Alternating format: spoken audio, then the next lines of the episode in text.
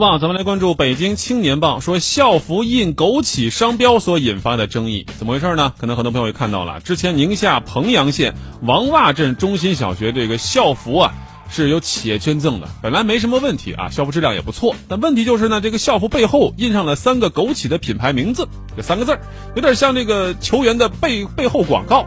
这事儿马上引发了很多关注啊。目前呢，当地教委表示，这批校服已经全部回收啊。当事企业表示，马上要捐赠不带广告的新校服。这应该说结这结局还不错啊，但对于这个事儿还是引发了一些争议。还真的有部分网友认为啊，哪怕是印了品牌名字，是不是这个事儿？本质上来说也是个好事儿，本来还是想做好事儿的啊。毕竟我们说啊，呃，在一个小学来说，你穿这个品牌名字能起到多少的广告效应呢？啊，只不过是怎么说呢，偶一为之而已。但是北京天报还是说呀，说这个校服呢，毕竟源于无偿的爱心捐赠，性质不同一般的付费广告，这都当然还是不合适的。但是理论上我们也要想一想，慈善行为啊，应该给捐赠人和受赠人同时带来福利，才是一种最理想的状态。换句话说，就咱们国家对这个慈善事业啊，给这个捐赠人，也就是企业单位和个人的回馈有点少了。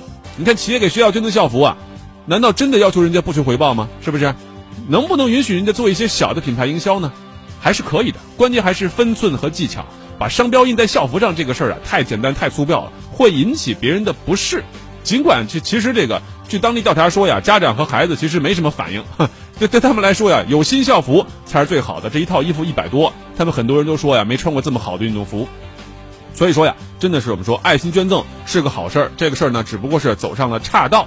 但是我们同样也应该想一想其他的一些方式，除了冠名或者是其他的一些方式之外，能不能想一些回馈捐赠人的方式？咱们就巴黎圣母院着火了，是不是啊？美法国就有很多人呢，呃，捐款，包括一些企业主，有一个这个家族的人，就是运营很多奢侈品牌那个家族啊。要捐捐出捐什么呢？大概是几亿的法郎吧，啊，欧元吧，啊，但这个事儿呢，马上引发了人的关注。为什么呢？因为之前啊有说过，这个捐赠的数额可以抵税，所以说这个事儿呢，引发了人们这个关注，啊，逼的这个家族马上出来表态说，这个税我们不减了，我们完全免免免就是交税的捐赠，这是才算了了。但你也能看出来啊，对于慈善事业回报这个事儿啊，其实确实非常容易引起关注，但是我们也要积极的探索，确实有一种。得体的方式来报偿捐赠人，让他们利益能够得以体现，这才能让慈善事业、慈善事业啊能够更健康的发展。